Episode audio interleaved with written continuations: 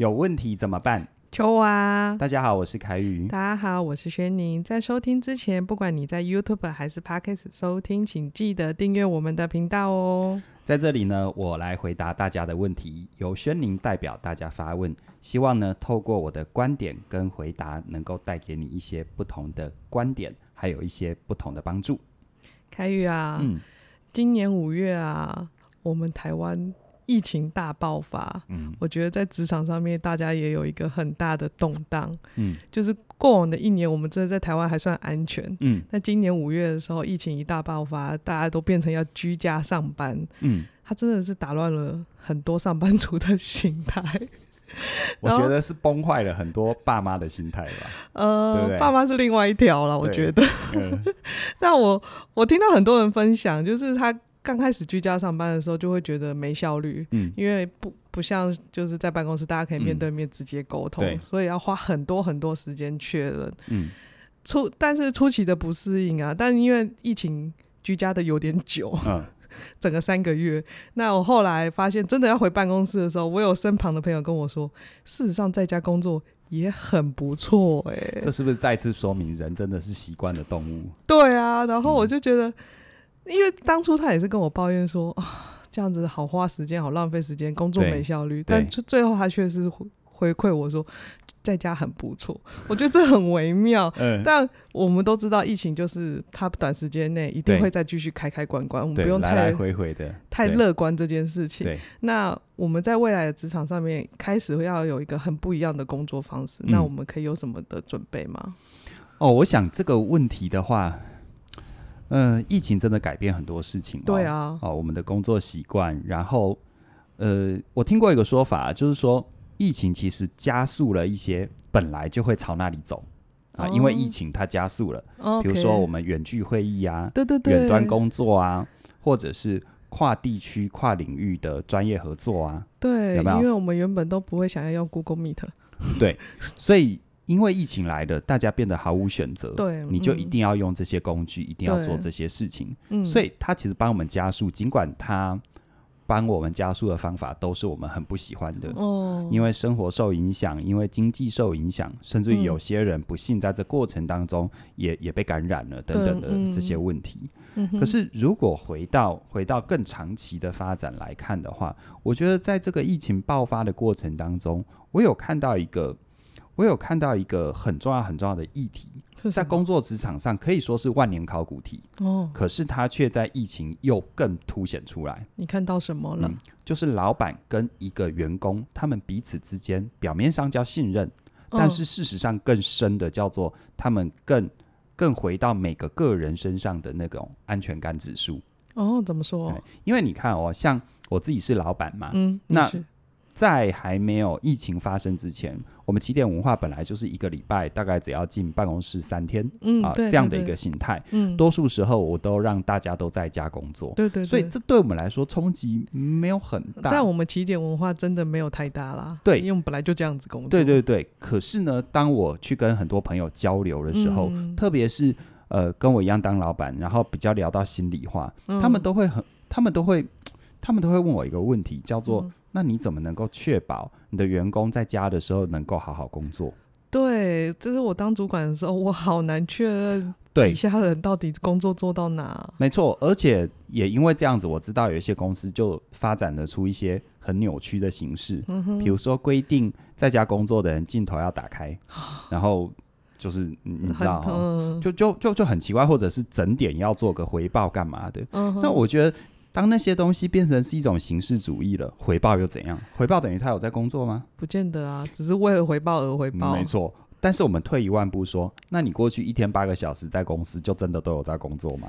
哦，不一定哦。对嘛？嗯，对嘛？所以老板最大的修炼就是，他不管在家工作还是在你眼前工作，你心里都有怀疑啦。啊、就算他跟你书成表忠心，你也会想说他是不是跟你做表面功夫？会，真的，对不对？嗯。那员工的话也是啊，员工，我觉得，呃，当你真的在家工作，而且你的公司没管你很多的时候，感觉上好像，尤其如果你又没有孩子，嗯、哇，你可以充分呼吸自由的空气，好自由，想睡就睡。嗯。可是接下来焦虑发生了，嗯，你会发现突然工作好像缺了仪式感。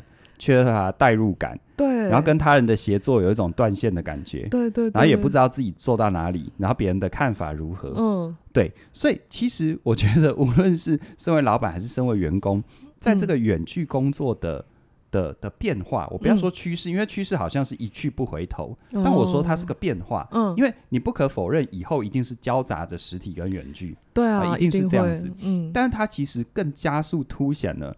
无论是身为一个员工还是身为一个老板，你的内在的安全感够不够？哦，你如果安全感不够，其实任何的变化都会让你犹如惊弓之鸟。对，但如果你安全感够的话，其实你反而能够从变化当中去找到一些，我我说它是个契机啦。嗯，就比如说你，你假设你想要帮助你的公司做数位转型。那这时候就是一个很好的机会，这是一个很好的跳板的时间点。对啊，你看，你看多少阿公阿嬷在这一段时间终于学会了视讯，对呀，对不对？视讯孙子，对，所以他就发现真的没有想象中的难。嗯，对对对，对不对？我觉得人有时候是需要这个部分的。OK，所以这是我自己一个很很大的发现，这样子。OK，这是跟老板他们其实聊心里话的一种感受到，大家对于安全，事实上对于在工作上的安全感，对，够不够？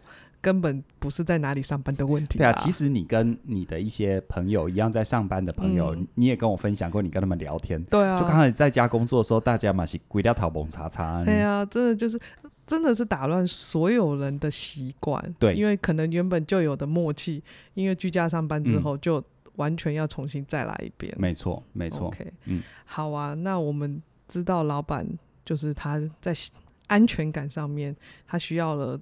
就是我们都彼此大家知道彼此都需要安全感，嗯嗯、那我们接下来可以要怎么面对他们？其实讲到安全感，我觉得心理学有很多这方面的研究，哦、最明显的就是依附关系的研究。哦、那大家如果对于这方面很有兴趣的话，其实我们的这个隔壁出门右转的隔壁棚心理悄悄们常常讨论这个议题。对对对。那依附关系我简单说啦，嗯、就是他跟我们从小到大跟我们的主要照顾者。所建立起的那个互动模式是很有关系的哦，主要照顾者、okay, 对，那那这个在职场上，它其实是很容易凸显跟放大。就以依附关系的研究当中，其实那种无论其实就是那这种心情，就是无论我有没有看见你，无论你有没有在我身旁，我心中有一个深刻的相信，你是你，我是我，而且我们会把彼此的东西做好。哦、这种哈，这种东西像不像就是？像不像就像是一个孩子，嗯、跟他的主要照顾者可能是母亲。嗯，好，不管妈妈今天有没有在我身旁，我都相信妈妈会回来，而且妈妈会支持我。哦，这样的小孩会比较安定，比较稳定。其实这最明显的就是，有时候有人呃，我我们进入一段亲密关系的时候，嗯、这种内在很底层的对于关系的安全感，其实是很容易凸显的。嗯、要不那个现象会。在关系里面就会说，我想检查你的手机，但是那个底层是你到底有没有安全感？对啊。其实我说实在的一点呢、啊，如果你在你底层你不信任他人，不信任自己，不相信自己能够拥有一份好关系，也不相信别人会好好的对待你的时候，你不要说检查，你检查他一只手机，难道他不能有第二只吗？方法有很多种，是不是？而且你自己想象出、嗯、会想象出第三只吗？对，那会变成是一个没完没了的游戏，嗯、就像是一个老板，如果假设你的依附关系，比如说我们说依附关系的研究有矛盾型依附，嗯哼，就有些孩子你会发现。当妈妈在他身旁的时候，他就一副好像是不要他妈妈来烦他。可是当他妈妈一离开的时候，他又一副好像很焦虑，怎么妈妈不见了？哦，这像不像有些人在亲密关系里面也会有遇到这样的伴侣？对对对对对，对不对？你在他身旁，他嫌你烦；就等你不在他身旁，他又想念你，索索命连环扣。对，那那你到底要不要我在你身旁？哦，好，所以其实这个东西，我就看到很多，无论是老板还是在上班的人，都有这样的一个现象。嗯，对不对？每天。其实我我常常会遇到有一些人也很有趣，就是每天要朝九晚五，嫌弃朝九晚五。对。然后当给他完全的自由的时候，他突然瘫痪了，他不知道该怎么办。然后他会觉得，你这公司没有制度，为什么没有规范，怎么没有一个可以让我循着走的规则？对啊，我就说，哎，人家给你一片天空，你也要先有飞翔的能力吧？嗯，对不对？好，所以我会觉得 这个这个讲到安全感。其实讲到安全感，就要讲依附关系，而依附关系在我们的职场里面，其实我觉得是每个人的功课诶、欸，因为你想想看，我们每天上班最起码就八小时起跳，对啊，对对。那无论你是用任何形式跟他人连接，他其实就活脱脱占了你成年之后生命每天的三分之一强，嗯，甚至更多啦。所以我觉得人家说真正的修行哦，不用去找什么寺庙啊，或者找什么上师，其实你只要在工作里好好的去体会，好好的去觉察自己怎么了，Okay. 是什么让你这么的焦虑或等等的，我觉得它就是一个很好的修行。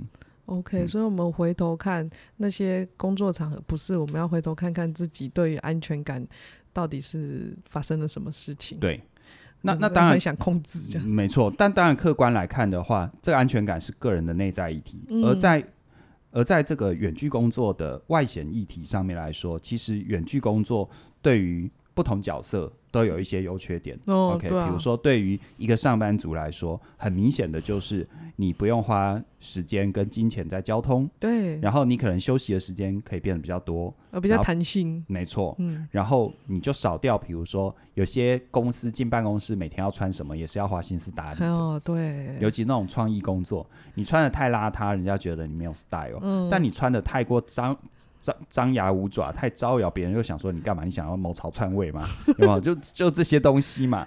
所以其实它的优点就是这样。嗯、所以刚开始有一些人就会觉得，哇，这太好了，我不用去应付别人。哎，对，可少了一条就应付同事。嗯，这蛮就是一开始你们觉得蛮开心的。可是凡事就是五级后不冷后啊，啊你不用应付同事，你可能要应付你家的小孩跟猫狗啊，还有爸妈，还有爸妈嘛，对不对？对对对，对不对？而且事实上，因为缺了仪式感，嗯，所以你会发现哦，我真的遇过有一些人在这段时间，他觉得哈、哦，是他不用。付出刚刚讲的那些，可是他觉得他无法下班，会，他上班跟下班的分界完全模糊掉了。因为你一转眼一转头，我的床就在旁边呢，这跟之前过往就是你下班还有回家交通啊的仪式上面，真的会有很模糊，完全是没有界限。对，所以所以当当他进入他的生活领域，他没有办法去做一个切换。嗯，啊，他吃饭，他看电视。他躺床上，他满脑子都还在想工作。对啊，啊，当他追剧的时候，突然旁边一个弹窗又出来，他没有办法切换，他没办法有一种安心的放松。对.对，那更不要说一些硬体的限制啊，那个就是很显而易见的，网速不够啊，嗯、等等的。对，在居家上班的这一段时间，大家的网路非常就是非常的负重，这样子，嗯、大家都把它开到爆，这样子。所以你看哦，客观来看，并不是因为。好像疫情居家工作让我们的问题变多，嗯，而是它其实只是转换一种形式。嗯哼，你看那些在还没疫情之前就在抱怨工作、抱怨很多很多关于安全感相关的，嗯啊的这种跟人际相关的这种议题，你会发现不会因为疫情来了，他关在家里这个问题就变少。他只是换了一个对象，他从很具体的跟谁相处的不愉快，变得心里的很多怀疑，嗯，心中住满了鬼啊。真的、哦，但是我觉得这不是批评啦，这个鬼就是我们可能真的要回头好好的去处理自己生命，特别在关系安全感这方面的议题。嗯，啊，否则其实现在可以预见的是，不管是疫情的开开关关，其实人类是我我觉得我们的人类社会现在已经走到一个关键的点，未来的很多很多变化，其实是塑造我们下一个世代的很多。关键的起始点，哦、而我们刚好就是首当其冲在这个变化里面。对对对对，就是我们可以沿着我们历史的脉络，每次的变化都会带来不一样的对改朝换代这样。对，没错。嗯、好，那因为疫情，但我们就是希望它不要这么的延烧，但开开关关是一定会的。嗯、那是我发现有一个研究，就是说大家要回到居全部全部居家上班，有些人他事实上他会希望不。不要回去，嗯，他希望可以弹性的叫混合式工作，嗯，那这样子我们在工作形态上要怎么准备吗？我觉得这就是张弓没有回头箭嘛，没有，对不对？嗯，当他已经开始了，就像我们现在都用智慧型手机，然后工作都依赖电脑，嗯，然后你现在突然有人说，欸，你有没有传真机？你你会觉得这个人从哪个朝代来的，对不对？对对对对，所以所以我觉得有几个东西啦，嗯，混合式工作我们要认清它各自的。优势跟劣势，嗯，好，我们才能够取得平衡。嗯，它的好处就是不可否认，它的灵活弹性很好。对，就像其实我过往，像我们最近也在规划下一门新的课程要上线，嗯、对，对，对，然后我们跟设计端就做远端的会议。对，好，那其实像过往我们这种事情，都觉得需要大量密集的沟通，嗯，至少第一次都要见面，对不对？一定要觉得面对面才会有一种安心感。没错。可是现在疫情，不要说人家不敢来，其实我们也担心人家来，对不对？那那我就觉得，哎，我就从这个开始体会到，哎，这感觉其实也不赖。嗯，就很多东西你试了之后才发现，其实还是还是可以的。嗯，所以对我来说，是不是增加了选项？对，就变成说我没有非得一定要在某时某地出现在哪里，嗯，啊，对不对？但是因为这样多了弹性，嗯，好，所以也也因为这样，可能日后我们想。呃，如果不是跟台湾的团队合作，对，啊，有没有你的那个心理距离跟心理适应上就已经是过去了，嗯、啊，你就很容易了。这让我想到我们书评的合作也，也也跟远在美国的作品，对嘛，对不对？对啊，对啊，对，这真的是因为这个科技，然后让我们也跳出来愿意去尝试，要不然我们真的觉得。要邀请人家来访问，就要一起坐在一起聊一聊啊！是是，嗯、所以你看哦，这第一个，它会增加我们的弹性跟灵活性。嗯、对，第二个，它会让我们生活跟工作，只要你调整的好，它其实会产生一个更好的平衡。怎么？因为因为你当然缺点就是因为它你没有设定仪式感，你就没办法切换。哦、对、啊、对，对对。可是当你有设定仪式感去切换，就像我前几天看到。新闻上面有说，日本设计了一种崭新的住宅，嗯、就是它的工作空间跟生活空间可以用一些，比如说墙面的翻转，就直接做个切割。哦。然后你进入了某个翻转的墙面之后，你就知道是工作状态。哦。然后当你要回到生活状态，墙面翻转，空间区隔。OK。你就可以有切换。它就等于用一个硬体的切换来帮助你做一个仪式上的切换。哦。但是不可否认，这样子切换最大的好处就是。你一转角就是回到生活，对不对？真的，你就可以照顾生活嘛。嗯，对不对？这个很像小叮当的任意门诶、欸。对，这小时候一直很想要的一个东西。对对对，所以你会发现，甚至于有时候像像像我自己做内容，有时候真的、嗯、呃那个。肠子、肚子全部挖出来了，然后就遇到瓶颈了，嗯、然后猫就拿起来抱一抱，洗一洗，哦，好疗愈，有没有？就疗愈了嘛。嗯、那这在办公室没办法嘛？对，对不对？在办公室我不能把 同事抓起来洗，这会被告啊，对不 对？这是搞什么？对不对？就好讲开玩笑的哈。所以就是生活跟工作，其实他他要。因为毕竟有些东西叫做啊、呃、交通啊时间的那个距离，那个是无法逃避的。对对。当当大家多数可以在家有做这样的切换，这是一个优点。我觉得这还有一个优点，嗯，就是真的如果跟家人可以好好在一起的话，嗯、事实上也就是你在家就是会有良好的家家庭环境。我听过一个例子，就是因为像。他必须在家工作，然后他很用心的让他的家人、他的孩子了解他的工作。嗯，他说刚开始很辛苦，嗯啊，因为工作都来不及了，要跟孩子、跟家人解释现在怎样。对对。可他说过一段时间之后，他发现他不用像以前这么吃力的去说服他的家人，他的工作需要什么。哦，你知道，像过去，因为你的家人并不在你的上班现场，他根本不知道你发生什么事。对，所以他。他他他他很难自己脑补，你知道吗？嗯、但他现在就是透过他在旁边观察，然后你也跟他解释，嗯、他多了一层因为理解而产生的同理。哦，啊、他就给出空间了。没错，所以长期价值来说，他是他说他现在真的可以用很平和的方式告诉他的家人或者孩子说，我现在需要什么。哦，不用以前有时候真的会爆炸，你知道吗？对对对，这是一个很蛮好的好处。对，那当然。我自己身为老板，其实对老板来说还有一个好处啦，因为适应了这个，你在人才上面的使用跟招募，你的范围就拉开来了。这真的是我没想过的。嗯、对，因为以前就会觉得，因为办公室在这里，嗯、我就只能找这对这附近的，或者住在这台北市、新北市的。对对对，思维上比较容易容易受到限制，这样子。嗯、对对，所以我觉得这综合起来来看的话，就是。就是有这些优点，嗯，这样子。那我们讲完优点，一定要讲讲缺点。应该说，可能有几个我们需要留意的现象吧。好啊，哦、嗯。第一个现象就是，因为现在有很多都是混合式工作，因为台湾蛮幸运的，我们最近疫情又比较缓，嗯、哦，至少呃每天看到加零的几率，至少本土加零的几率是是是还算 OK 的。对对对。但是长期来看的话，其实这种反反复复还在。至少未来一两年大概是这样，嗯、所以可能就是远距跟实际进办公室，它会有一个它有一个混合交错的状况，嗯，而这个混合交错呢，就会造成心理上啊，比如说能进办公室的人跟在远端工作的人，哦，他内心上面那种差别待遇感。哦，因为讯息落差，对。啊，因为讯息落差，那这个讯息落差其实就呼应我前面说的，嗯，它其实考验的是每个个人的内在安全感。哦，对，别人在那边争说为什么你先知道，我先知道，对，这什么？对，这个不是重点。对，嗯，对，所以我觉得这个东西的话，这是呃，身为呃领导者、主管、老板要留意的。OK，而身为工作者呢，我觉得有一个，我常常跟我的学生说。所谓成熟最最明确的指标，就是凡事回归到真实。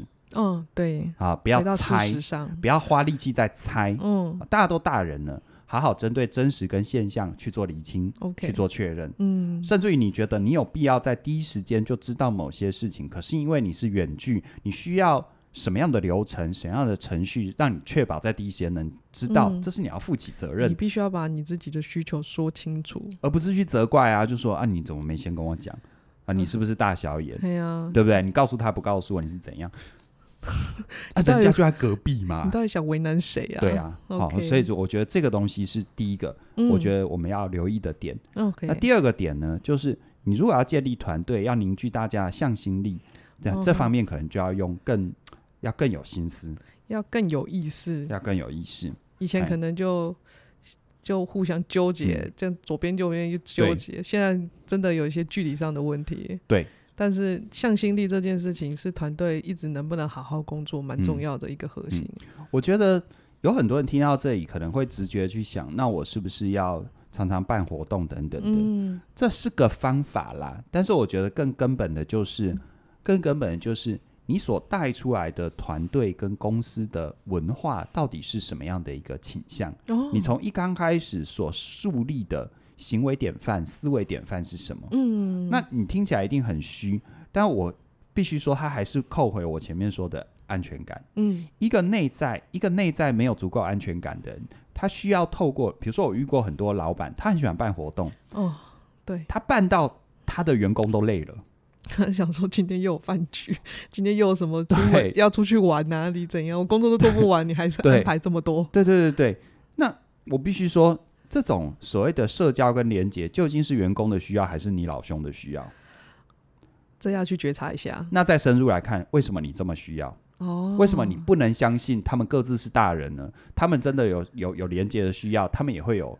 他们的呈现，嗯、他你我人当然要交流，但是需要这么刻意吗？OK，需要这么的规定吗？那麻烦就在于这些当老板、主管或头头的，有时候说不得也碰不得嘛。哦，对啊。所以趁这个机会，你你你听到了有缘分，我们帮自己觉察一下。嗯、呃，因为有时候这种所谓团队的凝聚，当你过分的追求某些的形式，那事实上很有可能是你需要，就像。就像恋人一样，嗯，知道吗？你需要你的伴侣每天都说我爱你，啊，对不对？对对。那 当你对于一份关系的确认是需要建立在别人的言行举止，嗯，那就意味着第一个，你永远不会安心对这份关系，嗯，而第二个呢？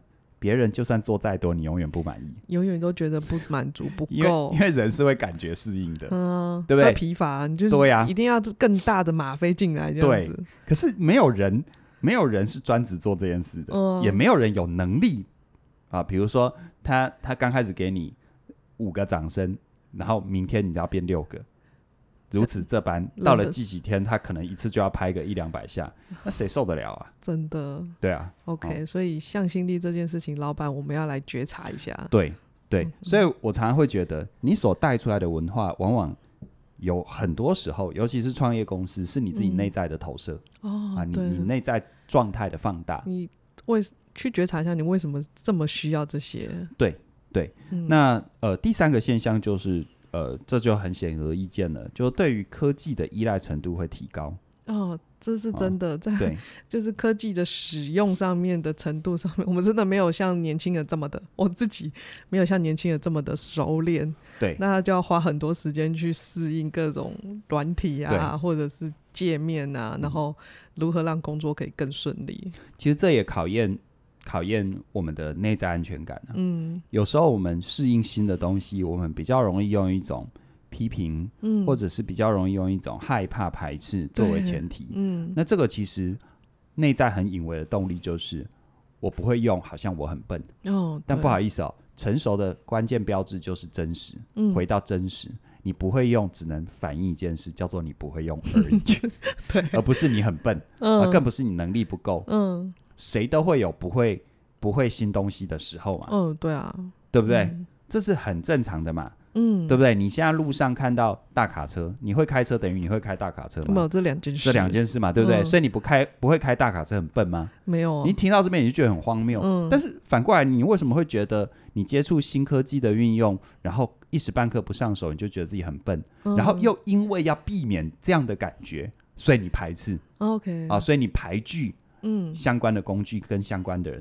嗯、那我觉得这个其实是很隐微，但它其实完全都扣在安全感的议题。所以不管我们就算混合式上班，知道了好处，对，那知道一些要调整的，对。但我觉得前提都不是在哪里啦，嗯，因为就我们自己起点文化的内部的证实，嗯，我我们真的觉得混合式上班，我自己觉得很舒服。对啊，这样很好啊，我可以很弹性的调整我自己运用时间上面的一些调度。如果真的小孩发生什么意外，对，我真的有比较大的余力可以去。去 handle 它这样子，嗯嗯、所以我觉得要有没有回到最前面，就是到底员工有没有产值这件事情，真的不要就是一翻两瞪眼，就是觉得在办公室上班就有效率，不在办公室就要没效率，这件事情我们要先把它推翻掉。因为我 我遇过有人，我遇过有人开公司请员工的最大用意是，他内在有个动力，是他希望他希望透过有人簇拥他，让他觉得很好。哦，oh, 这就很好笑了，对不对？对，嗯、这真的是那那就是这个老板的需要。对，但反过来啦，我觉得每一个人、每一个工、每一个职场人，在现在这个时代，哈、嗯，我们我们真的要去反思。呃，可能因为疫情，可能因为未来的任何变化，嗯，我们对于自由的具体实质，还有心理上的投射，都会变化。哦，对，比如说，当你一天工作八个小时。很很固定的被绑在那里，可能你对自由的定义就是准时下班我就自由。哦，对，会，对不对？嗯、好，可是当疫情来了，你可能就会觉得，就是说啊、呃，如果我能够有更多弹性调整，我就是自由。嗯，啊，甚至有更多确定感，我就是自由。嗯，可是任何你想要的自由，它背后都有相对要付出的代价。真的。好，比如说像我身为创业者。现在因为疫情产生的自由，也的确啊，当大家不用这么常常进办公室，也意味着我不用这么常进办公室。哦，对啊。所以很多时候，其实对我们创业者最大的修炼就在于你的内心是否能保持平静。嗯，因为来应付很多，比如说外界的变化。哦。啊、呃，现在疫情这样子对我是。会有什么影响？嗯，那我接下来不论是资金的调度、资源的调度，嗯、像我们开课课程要不要调整？嗯，啊，行销策略要不要改变？嗯，而这些东西是不是都衍生到我要去跟很多我的同仁做沟通跟协调？真的，那又麻烦了，叫做我见他们很难，真的，对不对？然后我如果运用远端，我又没办法像面对面的时候去做这么多的确认，嗯，啊，甚至于没办法，大家在办公室，他随时坐在哪里，我们随时讲两句话就可以。对，真的，嗯，所以。所以我觉得，其实我们享受自由，每一个人无论你的角色在哪里，你享受自由，它背后都是要负担起相对的责任。嗯，比如说，如果现在因为这样子远距工作，那对于一个职场人来说，对老板来说，最大的修炼就是修炼你的信任，修炼你对于大局的观点。嗯，但对于职场人来说，最大的修炼就在于你有没有正因为这样子，然后很有意识的给予。相关跟你配合的人，你的主管、你的协作团队，给他们确定感。哦，这是相相互的耶。老板的安全感跟员工的，我觉得是负责。对对对，嗯、你你千万不能就是说你事情做了，然后做到哪里没有人知道，嗯，然后到最后时间到了，你交出来的东西是让人觉得就跟请假一样嘛。嗯、我根本没有说 no 的空间，你都已经这样了，我还能怎样？嗯。哦，对对对。所以我觉得过程当中还是回到我们过去一直谈的职场的基本法则。嗯，你要创造确定感，我觉得蛮重要的。就让彼此都知道，老板我们知道老板的位置在哪里，嗯、员工也知道员工的位置在哪里。对，彼此都知道，彼此都有在往前进。嗯、那个那个是很大的一个很重要的前提。没错没错。好啊，那我们今天。因应疫情特别聊了这一集，我觉得是一个很有趣的现象啊。嗯、因为从抱怨到享受这件事情，就短短才三个月而已，就会觉得啊，在家好像也很不错了。我们来打个赌，时间如果拉长的话，你信不信抱怨的永远还在抱怨，无论环境怎么变，对他就会开始抱怨在家怎样怎样怎样。对，对就是，但是骨子里很底层就是你真的有没有想要负责任？对，对，所以，所以如果你发现你身旁的人无论无论是谁哦，嗯，他都一直是在这个轮回。记得一件事，就是把他的生命还给他，对，然后把自己过好比较重要。嗯、真的、嗯、过好自己，才有可能更好。嗯、我突然突然想不到下一句，没有，我突然突然觉得不要 不要这么的歌颂，嗯，这这么的伟大，就是更好就好。对对对，好啊。那我们今天来工商服务，你们今天听到这个时候呢，是我们在。优惠理财心理学，嗯，没错，理财心理学这个这门课对我自己来讲 是一个我建立我自己的安全感一个很重要的一个课题。嗯、当钱稳定了，我自己的安全感足够了，嗯、我我在努力各种方向，我会更有前进，知道目标在哪里。对，人家说人是英雄，钱是胆嘛。那、嗯、我们看待。理财这件事往往都比较容易放在那个金钱上的数字，嗯，而理财心理学这一门课最特别的地方，就是深度的回归到你自己生命里面对于钱的看法，还有信念是从、嗯、是从哪里来的，对，然后去调整那些根源的东西，嗯，因为当你对钱的信念，也就跟钱的也也就是跟钱的关系不好的时候，嗯，这时候你就会发现哈，第一个你该赚的会赚不到，对，第二个已经赚到会莫名其妙不见，会溜走，有个洞，对，对，会溜走。所以呢，我觉得这一门课是起点文化推出，由嘉玲老师所主讲一门很有指标性的课程。嗯，好，这一门课并不是要教你怎么样赚大钱，嗯、而是让你学会怎么样跟钱的关系变好。